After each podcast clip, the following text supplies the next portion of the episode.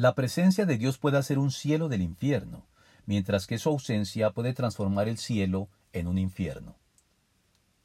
La fe tiene la particularidad de que nos permite ver siempre el vaso medio lleno, mientras que la incredulidad nos lleva a ver el mismo vaso siempre medio vacío.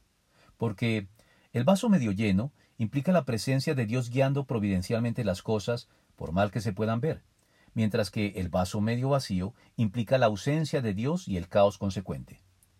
Dicho de otro modo, la presencia de Dios puede hacer un cielo del infierno, mientras que la ausencia de Dios obra el efecto contrario, hacer un infierno del cielo.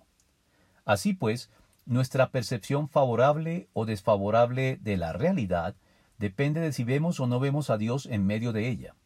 Es tan transformador el efecto de la fe en la manera en que vemos las cosas, que una vez nos habituamos a la visión siempre esperanzadora de la realidad que la fe en Cristo nos ofrece, por contraste con la visión desoladora a la que estamos abocados sin ella, ya no queremos renunciar nunca a ella, llevando a Fedor Dostoevsky a declarar, si alguien me demostrara que Jesús no poseyó la verdad, entonces preferiría seguir con Jesús que con la verdad.